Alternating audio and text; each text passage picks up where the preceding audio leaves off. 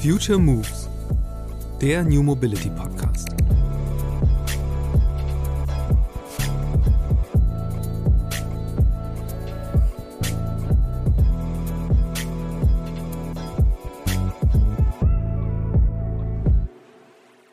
Viele Fans vom Motorsport sind halt einfach die Fans, die damals bei der Formel 1 live vor Ort waren, wo es wirklich nach Benzin gerochen hat, wo die Autos so laut waren, dass man sich Kopfhörer mitnehmen musste, weil man es sonst nicht ausgehalten hat, wenn ein Auto vorbeigefahren ist. Und, und wenn die halt jetzt bei der Formel E zum Beispiel sind, wo halt überhaupt kein Sound ist, sondern sich das wirklich hört, anhört, als ob jetzt gerade ein Hummelschwan an einem vorbeifliegt, dann finden das viele nicht so cool. Da ist es halt auch so, dass die Rennen immer in Städten stattfinden, also auf Stadtkursen wo ja, Überholmanöver jetzt nicht so viele passieren. Ähm, wenn ein Unfall passiert, dann das Rennen auch meistens dann abgebrochen werden muss. Und das ist natürlich für einen Fan auch nicht so cool. Ähm, das hängt natürlich auch alles irgendwie mit der Batterie zusammen, dass die das auch alles noch gar nicht so lange aushält etc. Aber ich glaube, das wird sich in den nächsten Jahren noch alles zeigen und entwickeln. Also die DTM Electric, ich weiß von Scheffler, dass die Autos krass werden sollen. Das, den Prototypen, den ich gefahren bin, der hatte auch 1200 PS und die Beschleunigung, die E-Beschleunigung war unglaublich. Ähm, und wenn es solche Autos gibt, dann wird jeder Rennfahrer diese Autos feiern, weil umso schneller, umso geiler.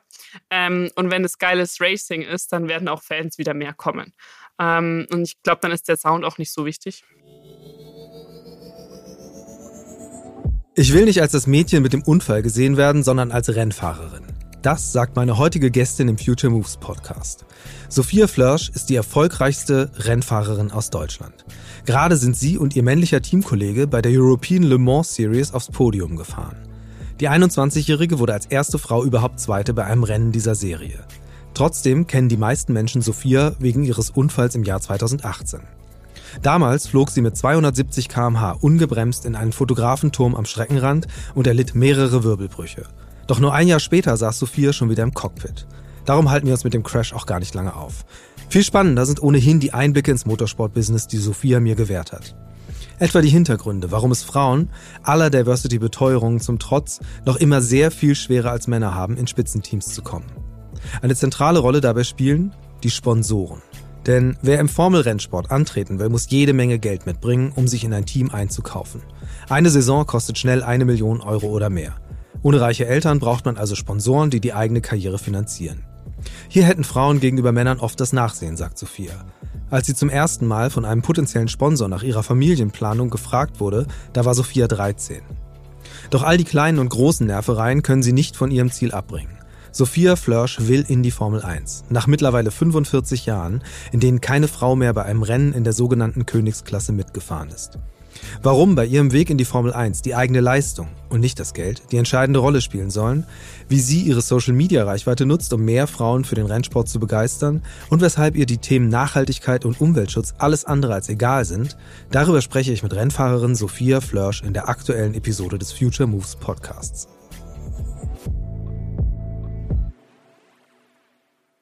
Hallo Sophia, schön, dass du im Podcast bist. Hi, freut mich. In der vergangenen Saison wurdest du, oder jetzt gerade kürzlich vor, äh, wurdest du gewählt unter die Top 3 Fahrerinnen der DTM, bist quasi so jetzt noch ein Aushängeschild dieser, dieser Serie geworden, fährst aber in diesem Jahr gar nicht mit. Was denn da passiert?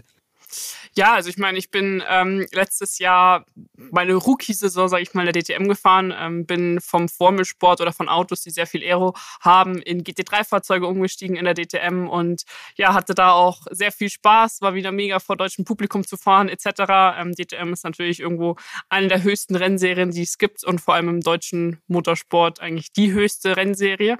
Aber habe mich dann dieses Jahr ja gegen die DTM entschieden beziehungsweise für eine andere Serie mit Autos, die viel mehr Aero haben und ähm, ja, ich glaube auch Autos, die mir mehr liegen. Mein Ziel ist es immer noch in Formelsport zurückzukommen und da ist, glaube ich, ähm, die Serie, die ich dieses Jahr fahre, besser als die DTM. Bevor du kurz erzählst, wo du genau fährst, ähm, erklär vielleicht einmal ganz kurz, was heißt, was heißt mehr Aero? Mehr Aero heißt, dass die Autos ähm, ja, schneller durch Kurven fahren können, ähm, später bremsen können und generell einfach schneller, schneller sind ähm, und näher am Formelsport sind. Also ich meine, die Formel 1 ist die Rennserie mit am meisten Aerodynamik. Die Autos sind, na klar, auch, sag ich mal, auf dem Topspeed gesehen schnell, aber die Kurvengeschwindigkeiten sind eigentlich das Krasse. Und ähm, das ist im ganzen Formelsport so und eben auch in dem LMP2, in dem ich jetzt dieses Jahr wieder fahre. Okay, und dann, äh, ja, erzähl mal, wie sieht deine Saison aus? Du hast ähm, jetzt demnächst, oder du hast dein erstes Rennen schon gehabt, auf Platz zwei gleich gelandet mit deinem Team. Ja. Herzlichen Glückwunsch. Ähm, berichte mal, was machst du gerade? ja, ähm, ich hatte letzte Woche meinen Saisonauftakt, sag ich mal. Wir waren in Südfrankreich, in Le Castellet und ähm, war da eine ganze Woche, hatten noch offizielle Testtage Anfang der Woche und sind dann Zweiter geworden beim Vier-Stunden-Rennen, haben Geschichte geschrieben, war die erste Frau, die Zweite wurde. Waren das erste Team, weil du teilst dir da das Auto mit einem anderen Fahrer. Wir waren da die ersten in der Silver ähm, Categorization, die auf dem Podium standen, also haben ein paar Rekorde gebrochen und war einfach ein mega geiles Wochenende. Ähm, jetzt gerade kam ich vom Boxen, also vom Training ähm, und nächste Woche geht schon wieder weiter nach Italien zum, zum Testen. Also die Saison hat begonnen und ich bin super happy, wieder viel unterwegs zu sein und ähm, ja, Auto fahren zu können. Ja, ähm, du, du sagst es selbst, ähm, die erste Frau warst du äh, in einer Serie, das passiert relativ oft, weil es wahnsinnig wenig Frauen gibt. Äh, darüber wird noch zu reden sein. Ähm, vielleicht erzähl aber einfach mal so ein bisschen, wie bist du überhaupt in den Motorsport reingekommen? Weil das ist ja tatsächlich, äh, du bist ja wirklich gehörst einer verschwindenden Minderheit an. Ich glaube, es sind 1,5 Prozent aller MotorsportlerInnen sind überhaupt Frauen. Ja. Wie, wie war dein Pfad? Also wie ist das Unwahrscheinliche passiert, dass du mhm. da reingerutscht bist und eben auch extrem erfolgreich inzwischen? Ja, also ich meine, ich habe ich hab mit viel mit dem Sport angefangen, äh, mit dem Kartsport. Also der Kartsport ist eigentlich bei uns so die Grundschule im Motorsport. Ähm, jeder erfolgreiche Rennfahrer hat mal im Kartsport begonnen und so war das bei mir auch. Ähm, und ich komme ja aus München und hier gab es damals eine Kartbahn in Garching, ähm, wo ich halt ja, es war wie ein Hobby für mich. Also ich bin halt am Wochenende dann nicht, habe dann nicht Tennis gespielt, so wie viele andere, sondern bin halt dann eben Kart gefahren und hatte da meinen Spaß mit. Hab das irgendwie immer weitergemacht, bin dann mit sieben, acht meine ersten Rennen gefahren und klar war das damals auch schon so, dass ich eigentlich das einzige Mädchen war auf der Kartbahn. Aber in dem jungen Alter, da stört dich das nicht, da fällt dir das auch nicht auf, weil unterm Strich habe ich mich mit den Jungs genauso gut verstanden. Ähm, und ja, habe irgendwie immer weitergemacht. Irgendwann sind wir dann international Rennen gefahren, also dann auch relativ viel in Italien, Spanien, Frankreich unterwegs gewesen. Ähm, und bin dann mit 14 ins Auto umgestiegen. Ähm, bin dann erst in England eine Rennserie gefahren und dann zwei Jahre lang Formel 4 dann Formel 3, ähm, habe mein Abi geschrieben in München und ja, irgendwie jetzt mit 21, so 17 Jahre später, mache ich den Sport immer noch und habe eigentlich, sag ich mal, aus meinem Hobby beziehungsweise aus meiner Leidenschaft meinen Beruf gemacht. Ähm, von daher, ja, 17 Jahre harte Arbeit, ähm, aber wirklich, ja, ich, ich, ich könnte mir nichts Besseres vorstellen. Genau, das, das darf man auch nicht vergessen. Du bist ja einfach noch wahnsinnig jung dabei und ähm, hast aber trotzdem riesen Ambitionen. Du sagst ja schon äh, sei, seit Jahren, dein Ziel ist eigentlich die Formel 1. Ähm, ja. Was eben auch schon wieder eine Art Rekord wäre, weil äh, ich glaube, seit 45 Jahren saß da keine Frau mehr im Cockpit.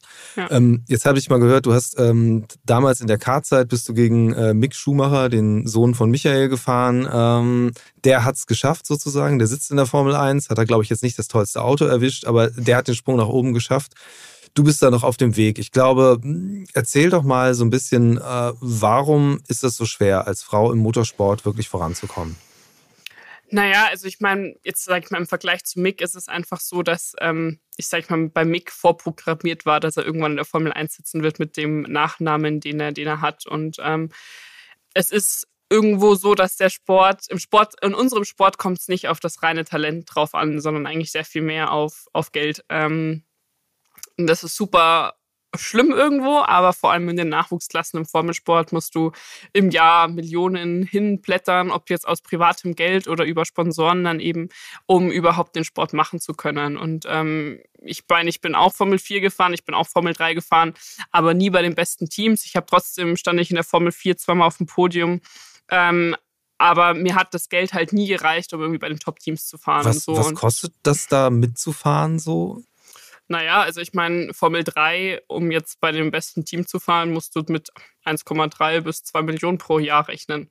So, und wenn du das halt, sag ich mal, nicht, oder wenn es deine Eltern oder die Firma deiner Eltern nicht pro Jahr stemmen können, dann brauchst du halt Partner und Sponsoren. Und ähm, bei mir ist es eben nicht der Fall. Dementsprechend brauche ich halt Leute, die an mich glauben und ja, in mich investieren bzw. mich sponsern. Und ähm, da fällt es einer Frau einfach ein bisschen schwerer, sage ich mal, diese Leute von sich zu überzeugen, weil es halt noch nie eine erfolgreiche Frau in der Formel 1 gab. Es immer noch diese Vorurteile gibt, dass eine Frau nicht Auto fahren kann und es dementsprechend auch schwer ist, Firmen oder Leute mit Geld, sage ich mal, ähm, davon zu überzeugen, einfach auch wirklich größere Summen in einen zu investieren. Dabei ist ja eigentlich die, sollte man meinen, dass die Gelegenheit relativ günstig ist. Also alle, alle sagen, okay, wir setzen uns für Diversity, für Geschlechtergerechtigkeit ein.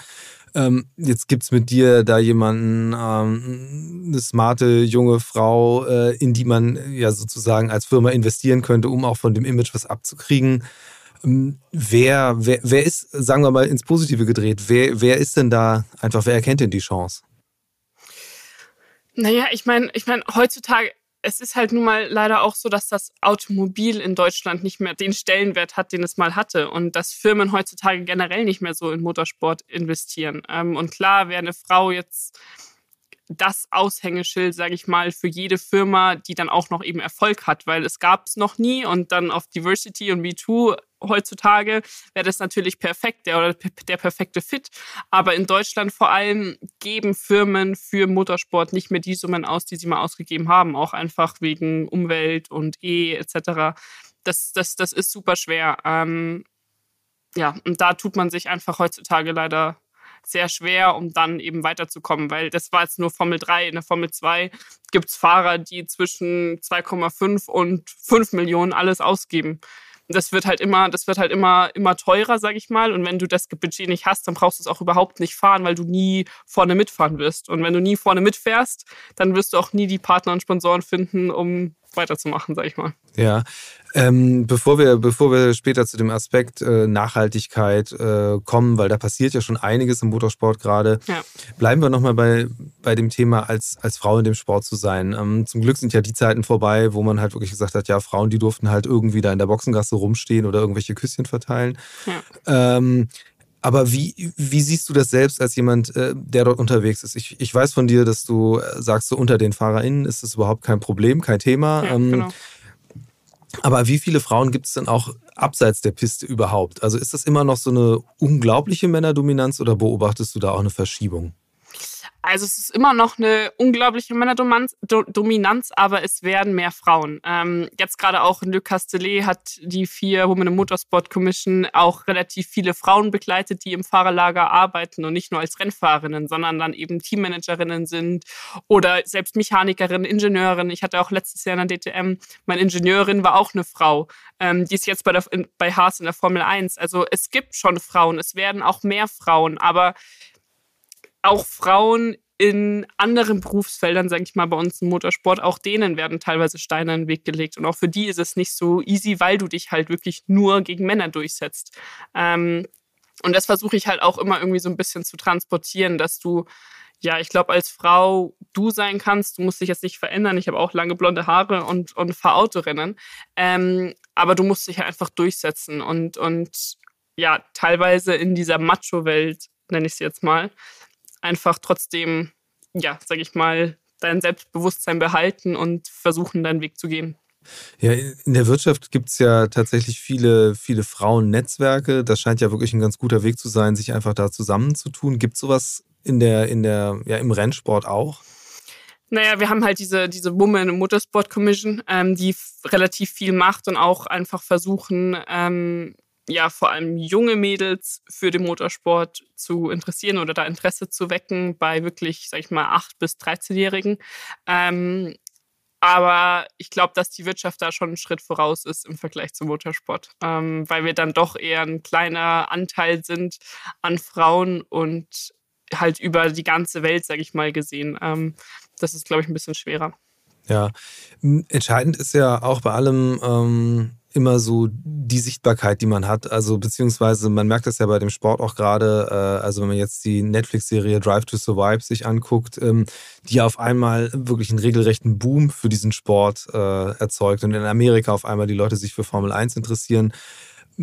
Ist das, ist das auch was, wo du sagen würdest, das wäre total wichtig, dass es das jetzt auch mal geben würde, Frauen da mehr zu zeigen? Ich weiß, es gibt für, es gibt ja diese eine äh, Frauenrennserie, ähm, die W-Series heißt die, glaube ich, von der ja, du jetzt, genau. soweit ich weiß, nicht ganz so überzeugt bist. Da wird das, das wird auch begleitet. ja.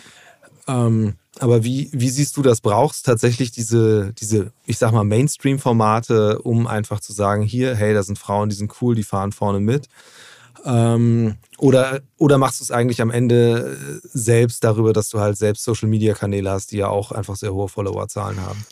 Naja, ich glaube, das ist so ein Zusammenspiel aus beidem. Also ich meine, ähm, ich glaube, sobald es mal in der Formel 1 eine erfolgreiche Frau gibt, wird es automatisch mehr Frauen in dem Sport geben. Ähm, weil dann, ich glaube einfach, der Hauptgrund, wieso es so wenig Frauen bei uns im Sport gibt, egal ob jetzt als Rennfahrerin oder eben in anderen ähm, Berufsfeldern, ist einfach, weil die meisten Frauen gar nicht wissen, dass sie in dem Sport arbeiten können. Ähm, und ich glaube, dass sobald es mal eine erfolgreiche Frau gibt in der Formel 1 auf Top-Niveau und die da mitfährt, dann wird automatisch werden, werden mehr Frauen in den Sport gehen und werden auch Interesse dafür haben, weil es ist ja immer so, als kleines Mädchen oder als Jugendliche versuchst du dich ja immer zu deinem Geschlecht irgendwie zu beziehen und da irgendwie Vorbilder zu sehen. Ich so, ich hatte damals auch, ich habe mich zwar irgendwie an Sebastian Vettel, äh, den fand ich irgendwie immer cool, aber trotzdem, wenn du da als eine Frau hast, als junges Mädchen, dann fühlst du dich ein bisschen mehr, sag ich mal, mit der verbunden. Und ich glaube, das ist notwendig. Auf der anderen Seite hast du halt mit Social Media heutzutage das perfekte Tool, um irgendwie deine Werte zu vermitteln und Sachen ja, zu zeigen, wie es halt wirklich ist, weil der Motorsport, keine Ahnung, vor mehreren Jahren sind da Menschen gestorben, der war super gefährlich, der war dreckig, da hat es nach Benzin gerochen. Ähm, das war wahrscheinlich vor keine Ahnung, 20, 30, 40 Jahren auch wirklich ein Männersport. Ähm, aber das hat sich alles geändert. Also die Teams, die sind alle perfekt rausgeputzt. Ähm, das ist, das ist ja Sport auf höchstem Niveau und ja, da wird Geld reingepumpt, damit das alles so perfekt wie möglich aussieht. Und genauso sind die Autos super sicher geworden. Und ähm, ich glaube, das muss sich auch erstmal in den Köpfen der Gesellschaft ändern, sodass auch die Eltern einfach so ein bisschen ihre Mädels auch auf Kartbahnen bringen und nicht nur die Jungs, sondern dass auch eine Mutter mal sagt, okay, ich finde es cool, wenn meine Tochter Kart fährt. Ähm, weil es ist eben ein Sport, den Mann und Frau machen können und ähm, eben nicht nur Männer. Ja, auch, auch wenn du jetzt noch nicht in der Formel 1 angekommen bist, ähm, bist du selbst schon Role Model auch? Also ich vor allem letztes Jahr in der DTM, das war halt schon krass, als dann Zuschauer wieder erlaubt wurden und ähm, eben auch vor Ort waren, wie viele Mädels, wie viele Kinder ähm, auf mich zukamen und teilweise dann auch echt geweint haben, weil ich ihnen irgendwie einen Handschuh geschenkt habe oder sowas die mich halt als Vorbild sehen ähm, und zu mir aufschauen und irgendwie sagen, dass sie mal so sein wollen wie ich. Ich finde das so ein bisschen komisch, weil ich bin selber erst 21 und habe selber, sage ich mal, Vorbilder und bin auch nur große Schwester, sage ich mal. Ähm, ist immer ein bisschen komisch, sich so als, als Vorbild zu bezeichnen, aber vor allem letztes Jahr hat man es halt schon gemerkt, dass ich schon ein Sprachrohr irgendwo bin und auch viele Kinder und Jugendliche damit erreiche, was mich halt mega freut, weil das ist auch so ein bisschen irgendwie mein Ziel. Ähm, ja, irgendwann, wenn ich Omi bin, äh, auf eine Kartbahn zu gehen und eben nicht nur Jungs als Mehrheit zu sehen, sondern eben auch, auch, auch Mädels. Ja, wahrscheinlich noch ein bisschen früh in deiner Karriere, aber könntest du dir auch vorstellen, äh, wie Valentino Rossi so eine Fahrschule, also eine Rennfahrschule aufzumachen, also um den Nachwuchs selbst voranzubringen? Definitiv. Also ich meine, ähm, ich werde jetzt erstmal die nächsten Jahre versuchen, meine Ziele zu erreichen, aber ähm, ich habe mir immer irgendwie als Ziel gesetzt, ja, den Sport wieder attraktiver zu machen ähm, und eben auch ja, Kinder einfach anzusprechen, Jungs und Mädchen und, und ähm, ja, da natürlich irgendwie vielleicht sowas dann mal aufzumachen, aber das ist dann, glaube ich, ja erst ein paar Jährchen dran. Und ähm, du hast äh, eben selbst gesagt, also was du jetzt machst, ist natürlich Rennen fahren. Auf der anderen Seite eben selbst Social Media zu nutzen, um deine Werte zu transportieren. Hm, was machst du da? Naja, also ich meine, mein Hauptkanal ist eigentlich Instagram, ähm, wo, sage ich mal, meine Reichweite am größten ist. Ähm, und versuche halt da wirklich einfach nur zu zeigen, wie es so behind the scenes alles abläuft. Also ich meine, die, die, die TV-Kameras zeigen ja, sage ich mal, immer nur die Rennen und wie die Autos im Kreis fahren, jetzt so übertrieben gesagt. Aber was eigentlich im Hintergrund abläuft, ähm, wie die Box aussieht, wo wir uns umziehen, wie so ein Tagesablauf auf der Rennstrecke ab, abläuft, das sehen ja, sag ich mal, TV-Zuschauer gar nicht. Und das versuche ich halt, sag ich mal, auf meinen Social-Media-Kanälen zu zeigen, ähm, was auch mega gut ankommt. Ich mache das auch alles selber, beziehungsweise habe dann einen Content Creator dabei seit mehreren Jahren, der es halt teilweise dann Rennwochenenden für mich übernimmt. Einfach damit es halt auch wirklich authentisch bleibt, weil ich glaube, das ist super wichtig. Ich will halt ja wirklich ich da irgendwie sein. Ähm, und es macht mir halt irgendwie auch Spaß. So. Und ich versuche halt immer irgendwie zu zeigen, dass ich ja junge Frau bin, die irgendwie auch in die Schule gegangen ist, ihr Abi gemacht hat, ähm, aber halt irgendwie aus ihrem Hobby ihren Beruf gemacht hat und sich nicht verändert hat und du halt da eben teilweise auch ja, gegen die ein oder anderen Leute stößt, die vielleicht nicht so davon überzeugt sind, dass du das als Frau schaffen kannst, ähm, aber ja, dich halt irgendwie einfach durchsetzt und, und ich glaube, dass man so Sachen auch auf mehrere Berufsfelder dann übertragen kann, ähm, weil ich glaube, Frauen kämpfen überall so bedingt gegen die gleichen Stimmen. Ja. Wer, wer folgt dir dort? Also wie setzt sich dein, deine Audience zusammen? 89 äh, Prozent Männer.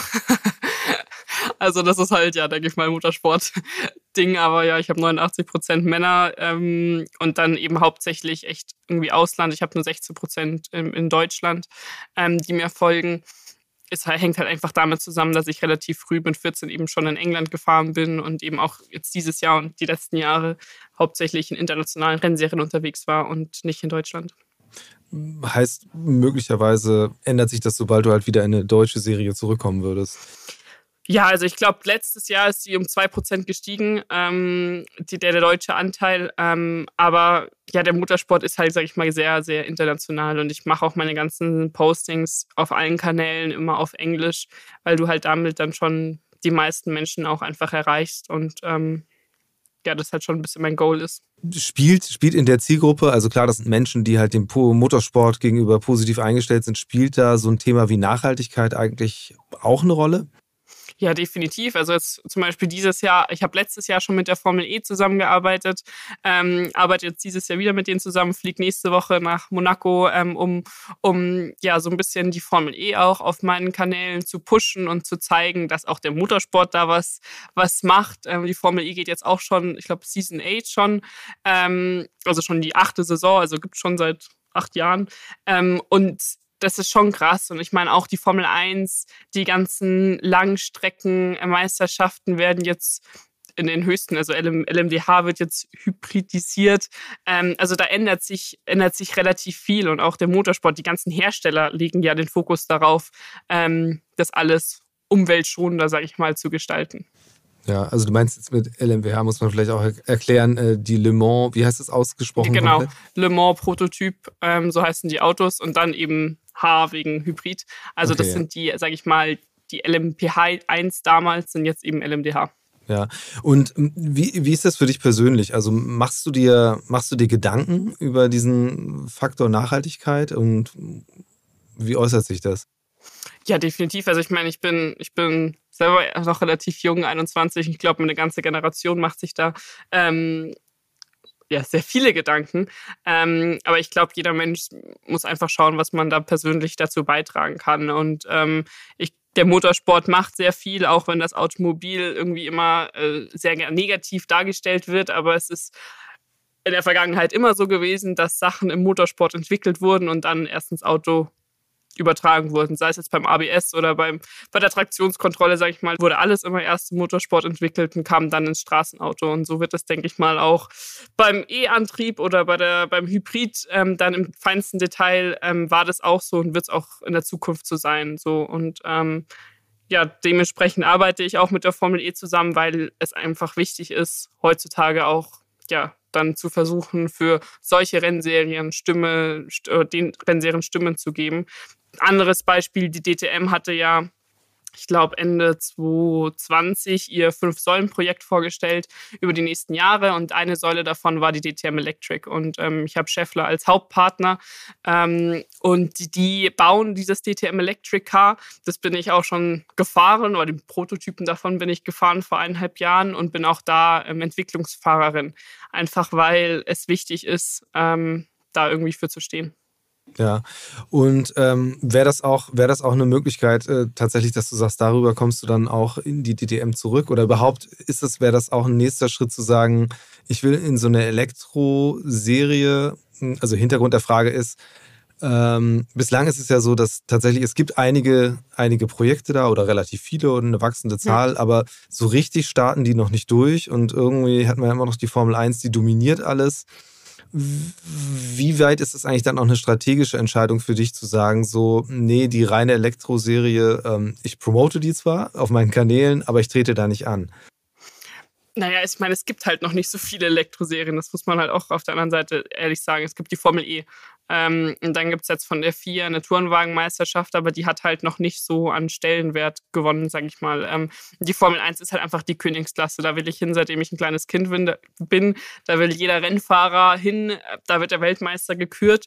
Und ich glaube auch, dass die Formel 1 immer die Formel 1 bleiben wird, sage ich mal. Ähm, und es auf der anderen Seite Rennserien geben wird, die dann vielleicht auch den Weltmeistertitel eben erhalten, wie die Formel E jetzt zum Beispiel auch. Aber die Formel 1 wird schwer, glaube ich, sein einzuholen, weil es sie halt einfach schon seit Generationen gibt.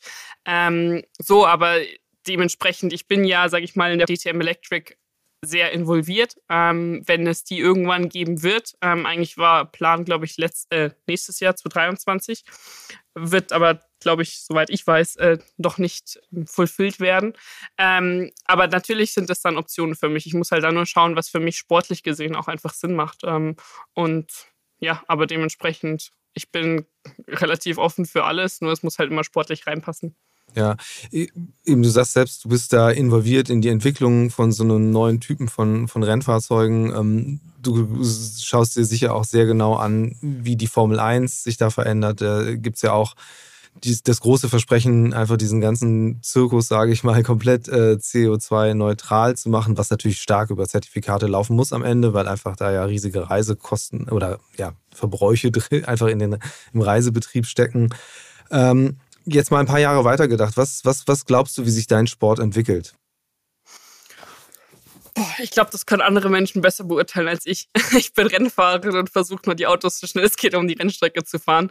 Ich glaube, da sind andere Menschen, die sich da mehr, weitaus mehr mit beschäftigen und auch die ganzen Hersteller natürlich. Ähm, ich glaube, man sieht einfach schon daran, in welche Rennserien die Hersteller jetzt gehen, wo sie teilweise rausgehen. Ähm, und da sitzen sehr clevere Köpfe dahinter, die sich das alles sehr viel mehr durchdenken als ich. Ähm, so, ich glaube, man muss aber trotzdem auch immer so ein bisschen, ja, am Boden bleiben, weil wenn man die Bundesliga, ein Bundesligaspiel mit der Formel 1, mit einem ganzen Formel 1 Rennen mit den ganzen LKWs etc. vergleicht, ist die Bundesliga weitaus schädlicher für die Umwelt als ein Formel-1-Rennen. Und das wissen die meisten Menschen nicht. Da will irgendwie auch in ganz Deutschland keiner drüber reden. Ähm, aber der Motorsport ist nicht so umweltschädlich. Und das ist immer ein bisschen traurig, ähm, meiner Meinung nach, weil das Auto eben schlechter gemacht wird, als es, als es eigentlich ist. Ähm, ja, so ein Bundesligaspiel ist schlimmer. Das ist ja tatsächlich immer so, so das Gegenbeispiel. Die Frage ist, also am Ende zu gewinnen ist ja bei der Sache im Grunde auch nur, wenn man an, an beiden Seiten sagt, so wir müssen alles tun, dass wir halt versuchen, ja. mehr in Richtung äh, ja, Klimaneutralität uns zu entwickeln. Ein Manko an diesen elektrischen Rennserien ist ja, dass die irgendwie beim Publikum nicht so richtig funktionieren. Ähm, ja. Was glaubst du, was müsste da passieren, dass die einfach mehr Resonanz finden?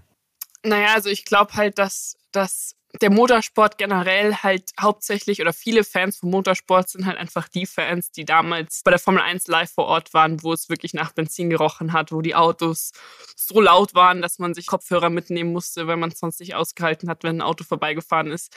Und, und wenn die halt jetzt bei der Formel E zum Beispiel sind, wo halt überhaupt kein Sound ist, sondern sich das wirklich hört, anhört, als ob jetzt gerade ein Hummelschwan an einem vorbeifliegt, dann finden das viele nicht so cool. Da ist es halt auch so, dass die Rennen immer in Städten stattfinden, also auf Stadtkursen, wo ja Überholmanöver jetzt nicht so viele passieren. Ähm, wenn ein Unfall passiert, dann das Rennen auch meistens dann abgebrochen werden muss. Und das ist natürlich für einen Fan auch nicht so cool. Ähm, das hängt natürlich auch alles irgendwie mit der Batterie zusammen, dass die das auch alles noch gar nicht so lange aushält etc.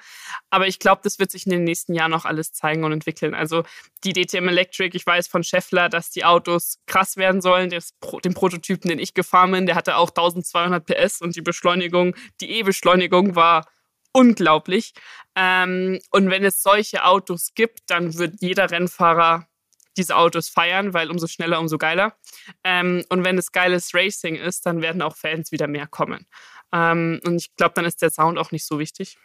Gibt es denn, gibt's denn eigentlich auch eine Strategie oder wie man, wie man einfach so eine junge Zielgruppe dafür begeistert, die bislang eben genau diese Kritikpunkte so hat? Nee, da, da, da wird halt überhaupt Kraftstoff verbrannt und äh, das ist laut und prollig und macho-mäßig. Ähm, eigentlich müsste man doch sagen können, wenn man das alles eben umbaut in Richtung äh, Klimaneutralität, Elektrifizierung, dabei sogar noch im Grunde das sportliche, die sportliche Seite sogar noch spannender machen kann, dass man da eigentlich sehr gut eine neue Zielgruppe für erschließen könnte definitiv. Also ich glaube, das versucht ja auch die Formel E so ein bisschen schon zu erreichen ähm, mit, den, mit den Videos, die sie schalten und, und auch einfach generell Leute einladen, die halt irgendwie Zielgruppen ähm, auf Social Media erreichen, die jetzt vielleicht nicht ganz so Muttersport interessiert sind.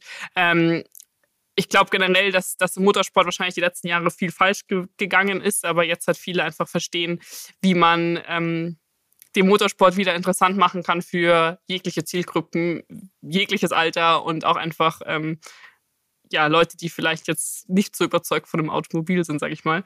Ähm, aber ich glaube, da tut sich relativ viel und wird sich ja noch mehr tun. Merkst du, dass du Zugang zu Leuten hast, die, wenn es einfach nur um den klassischen Motorsport gehen würde, überhaupt nicht zuhören würden, weil du halt einfach noch andere Themen mitbringst, außer du kannst halt schnell um Kurven fahren? Ja, bestimmt. Also ich glaube, dass halt, also ich meine, bei mir ist es halt einfach so das Thema, ich bin halt eine Frau und das ist halt schon, sag ich mal, ein Alleinstellungsmerkmal, ähm, vor allem auf Social Media, was halt die meisten anderen Rennfahrer nicht haben und dementsprechend sind halt meine Reichweiten und meine Followerzahlen auch sehr viel höher als bei ähm, den meisten anderen Rennfahrern, sag ich mal, vor allem auf dem Level, auf dem ich fahre. Ähm, und ich glaube, dass mir natürlich deswegen viele folgen und ähm, vielleicht auch ein bisschen mehr zuhören und ich einfach auch mehr Leute dadurch erreiche. Ja. Ist das eigentlich was, wo du sagen würdest, das ist für mich schon ein Vorteil, die einzige Frau da zu sein, oder nervt das eigentlich mehr, weil die ganzen Beschränkungen sozusagen oder Einschränkungen, Widerstände damit einhergehen? Naja, also ich meine, ich kann mein Geschlecht nicht ändern und ich bin froh, eine Frau zu sein. Ähm, der Sport, ganz ehrlich, also ich meine, wenn du da irgendwann mal Fuß gefasst hast und die Leute dich kennen, dann respektieren die dich genauso. Ähm, wie, wie, du selber vorhin schon gesagt hast, alle anderen Rennfahrer, ich hatte mit denen nie ein Problem. Klar verstehst du dich mit dem einen mal ein bisschen schlechter als mit dem anderen, aber im Grunde ist das relativ egal, ob du jetzt Mann oder Frau bist. Ähm, das Einzige, wo du musst dich einfach ein bisschen mehr durchsetzen und um Chancengleichheit zu bekommen, was jetzt Sponsoren und Budgets und sowas angeht, da fällt es dir schwerer. Aber ansonsten ist es ein geiler Sport und als Frau ist es mega. Ähm, ja, ja. Wie sehr, wie sehr spielt eigentlich das Thema, äh, dass du eben eine Frau bist, eine Rolle, wenn du mit Sponsoren sprichst? Es wird immer thematisiert, ja. Also, ich meine, ich habe mit 13, 14 im es ist ja kein Vorstellungsgespräch, das ist dann ein Sponsorengespräch und irgendwie das erste Treffen. Und ich habe mit 13, 14 schon die Frage bekommen, ob ich irgendwann Familie will. Wo du dir so als 13, 14-Jährige schon so denkst, äh, keine Ahnung, nee, ich will meinen Sport machen, ich gehe noch zur Schule und ich will eigentlich nur Rennen gewinnen. Also so wirklich, äh, kein anderer Junge würde das mit 13, 14 gefragt werden, ob er irgendwann Familie will, weil es einfach auch komplett irrelevant ist. Ähm, und klar ist das Thema immer irgendwo ein, Thema. Ähm, aber ich bin da jetzt, sage ich mal, auch schon geübt drin, meine Meinung zu sagen, beziehungsweise einfach, ähm, ja, offen zu sein und einfach zu sagen, also mein Sport ist halt mein Leben, seitdem ich vier bin. Ich will da meine Ziele erreichen und alles, was danach kommt, keine Ahnung. Aber jetzt erstmal ähm, das Ziel, in die Formel 1 zu kommen. Ja, ähm, ich, ich höre jetzt schon durch, also es gibt tatsächlich wahrscheinlich wirklich nichts, was dich abbringen kann davon, irgendwie diesen Weg weiterzugehen. Hm, du hast ja auch mal, also ich habe gestern tatsächlich das erste Mal mir so bei YouTube ein Video angeguckt von dem Unfall, den du in Macau hattest, der ja äh, wirklich schrecklich war. Also ich habe es ich mir halt wirklich fünfmal angucken müssen, um überhaupt zu verstehen, was da passiert ist. Ja. Ähm, und das, wie steckt man das weg? Also, oder was machst, was machst du damit? Ähm, jetzt, also, verstehe mich nicht falsch, aber die Frage ist ja so ein bisschen, das ist ja natürlich dann auch schon ein, ein Faktor, der sozusagen Bekanntheit schafft, der auch sagt, okay, guck mal, hier gibt es halt Frauen, die irgendwie mit 270 fahren. Kannst du dem auch eine positive Seite im Nachhinein abgewinnen, diesem Unfall? Ähm, boah, was heißt eine positive Seite? Also ich meine, ich habe halt, sag ich mal, nachdem es dieses Video, diesen Unfall in jeglicher in jeglichem Winkel irgendwie, der gefilmt wurde, ähm, habe ich dadurch dann halt auch eine gewisse, sag ich mal, Reichweite erzielt, beziehungsweise ja, die meisten Menschen kennen den Unfall, aber mich nicht. So, und wenn du dann irgendwie sagst, ja, ich bin die, die den Unfall hatte, dann kennen die meisten einen dann doch. Das ist vielleicht ein Vorteil, aber sportlich gesehen hat der Unfall mich einfach ein Jahr zurückgeworfen. Und es nervt halt auch irgendwie immer mit dem Unfall in Verbindung gebracht zu werden, weil äh, es gab vor dem Unfall schon 14 Jahre Motorsport und danach jetzt auch schon wieder drei. Und äh, der Unfall ist irgendwie immer ein Thema von mir. Und ich will halt einfach nicht als Mädchen mit dem Unfall gesehen werden, sondern einfach als Rennfahrerin. Dann wollen wir uns da auch gar nicht, gar nicht lange dran aufhalten. Ähm, wie, wie schätzt du denn jetzt so den, den Fortgang deiner Karriere ein? So wie ich das, ähm, so wie ich das verstanden habe, ist es total schwer, was zu planen, weil man halt eben immer diese Abhängigkeit hat von, wo tut sich überhaupt eine Möglichkeit, also wo, wo ist quasi ein leeres Cockpit und wie kriegt man das dann noch zeitlich kombiniert, damit dass man auch ähm, das entsprechende Geld einfach zur Verfügung gestellt bekommt. Ähm, meine Frage wäre so ein bisschen, wie, wie, wie planst du überhaupt deine Karriere? Kannst du die überhaupt planen? Also ich meine, es gibt halt immer, sag ich mal, grobe Pläne. Normalerweise, der normale Weg in die Formel 1 ist über einen Formelsport, Formel, 3, Formel 4, Formel 3, Formel 2, Formel 1. So, ähm, das ist so der grobe Plan. Aber wie du jetzt selber schon gesagt hast, ähm, es ändert sich von Jahr zu Jahr sehr vieles. Ähm, vor allem, wenn du eben, wenn, vor allem, wenn du eben Rennfahrer bist, mit begrenztem Budget, dann musst du halt echt von Jahr zu Jahr schauen, was für dich am meisten Sinn macht. Und ähm, so war das bei mir die letzten Jahre auch. Ich bin aber ganz ehrlich super happy mit, wie bis jetzt alles verlaufen ist. Ich bin 21 und werde dieses Jahr zum dritten Mal die 24 Stunden von Le Mans fahren. Ähm, ja, bin in der LMS, also in der European Le Mans Series, gegen Ex-Formel 1-Fahrer gefahren oder fahre gegen Ex-Formel 1-Fahrer, habe die geschlagen, ähm, habe mir relativ viel Respekt erfahren die letzten Jahre, bin DTM gefahren mit, mit, mit 20. Und das ist alles, das ist alles mega geil und hilft mir hoffentlich auch einfach, um immer ein bisschen weiter höher zu klettern, um es dann irgendwann zu schaffen. Mein Ziel ist es, nächstes Jahr in Formelsport zurückzukehren ähm, und wieder in die Formel 3 einzusteigen. Ähm, ob das alles klappt, wird sich dann in den nächsten Wochen, Monaten zeigen.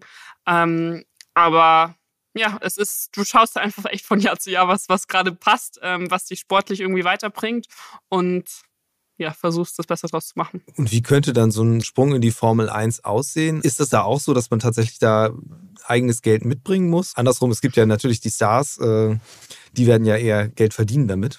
Das genau. nehme ich mal an. Ja. Ähm, ja. Also anders gefragt, könnte das auch eine, könnte es auch eine Möglichkeit sein, dass tatsächlich dann, also ich meine, jetzt kommen ja Porsche, Audi, also das streben ja jetzt auch äh, große Autohersteller, die ähm, eben auch andere Werte transportieren wollen in diese, in diese Rennserien. Sprich, ähm, könnte das auch passieren, dass einfach jemand von dort sagt, okay, das ist eigentlich eine total gute Gelegenheit, wenn wir wirklich da mal eine sehr gute Fahrerin holen äh, und mit in unser Team setzen, um uns da einfach ähm, ja, neu und sehr, sehr prägnant und äh, sichtbar zu, zu positionieren in diesem Formel-1-Umfeld.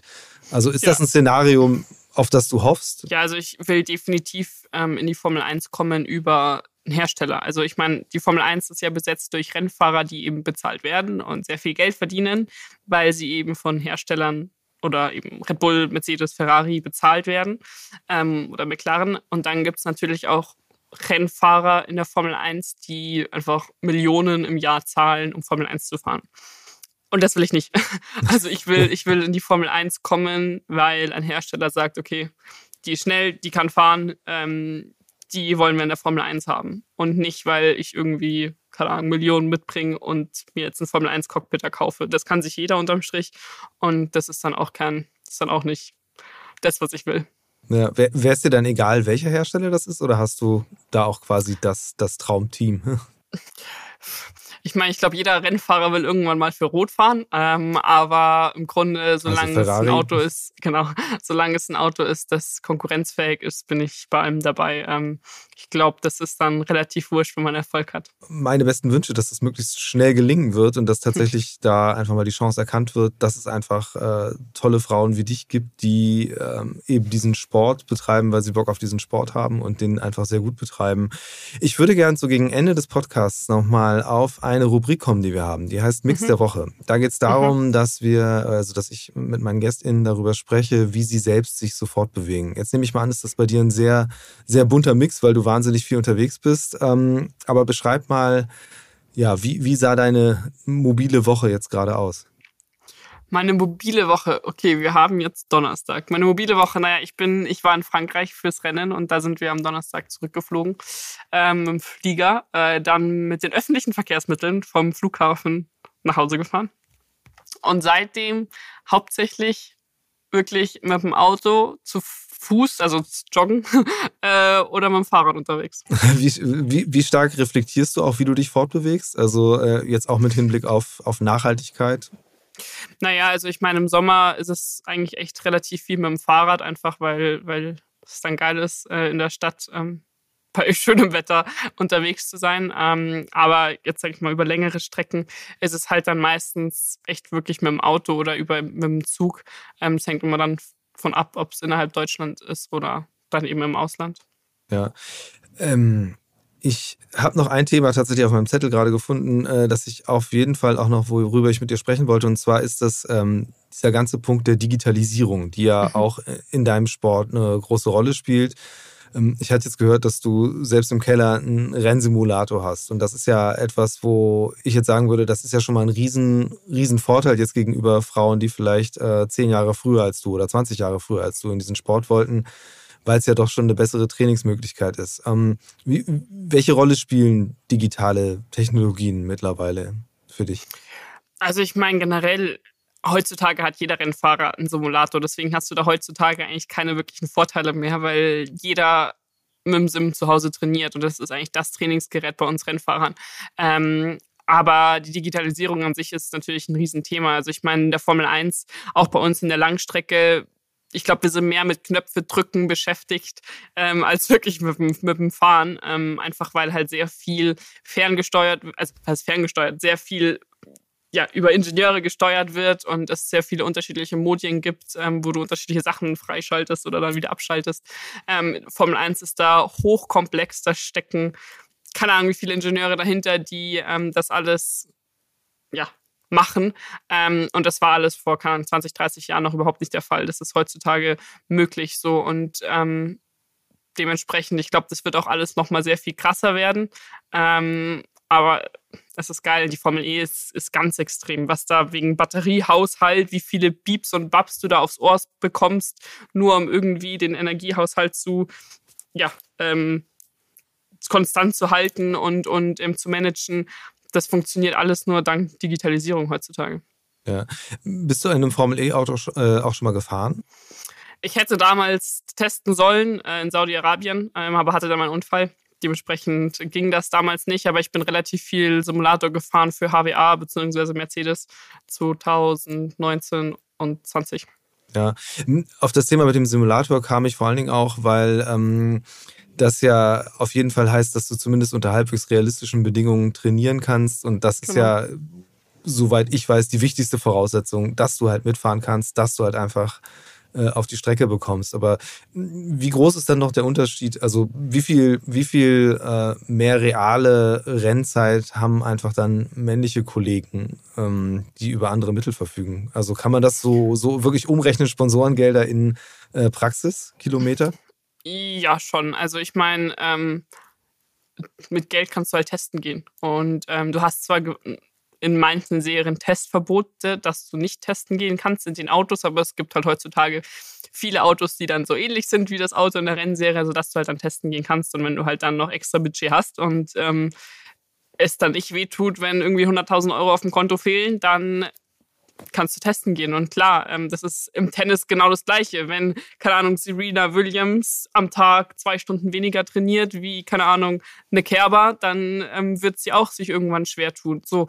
Und das ist bei uns im Sport genau das Gleiche. Umso mehr du trainieren kannst, umso besser ist es.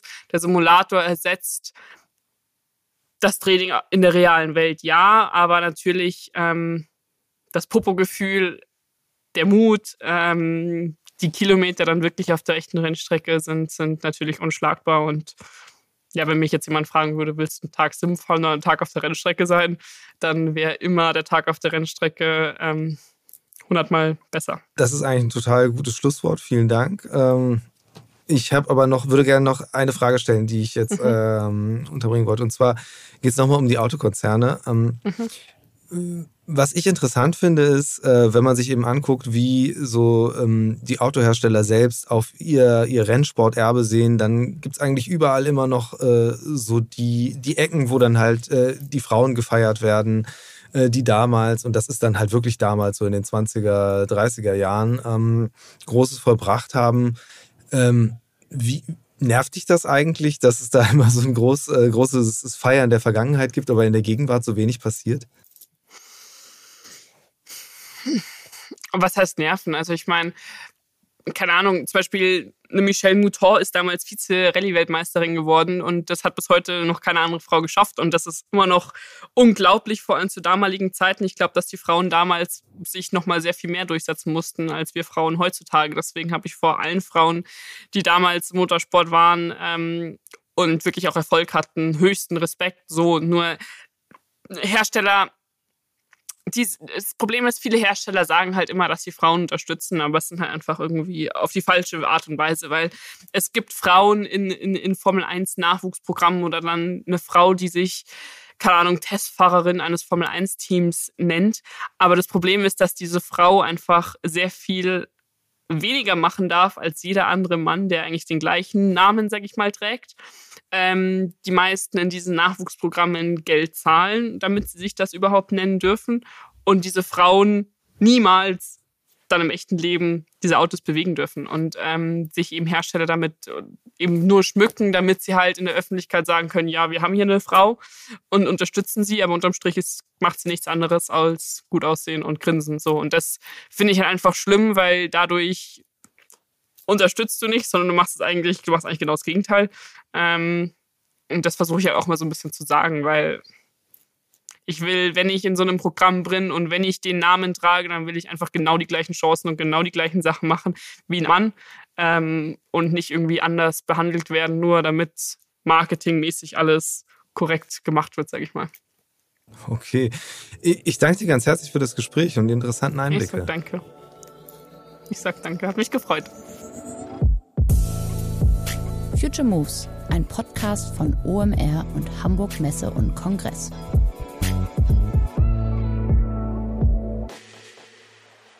Dieser Podcast wird produziert von Podstars bei OMR.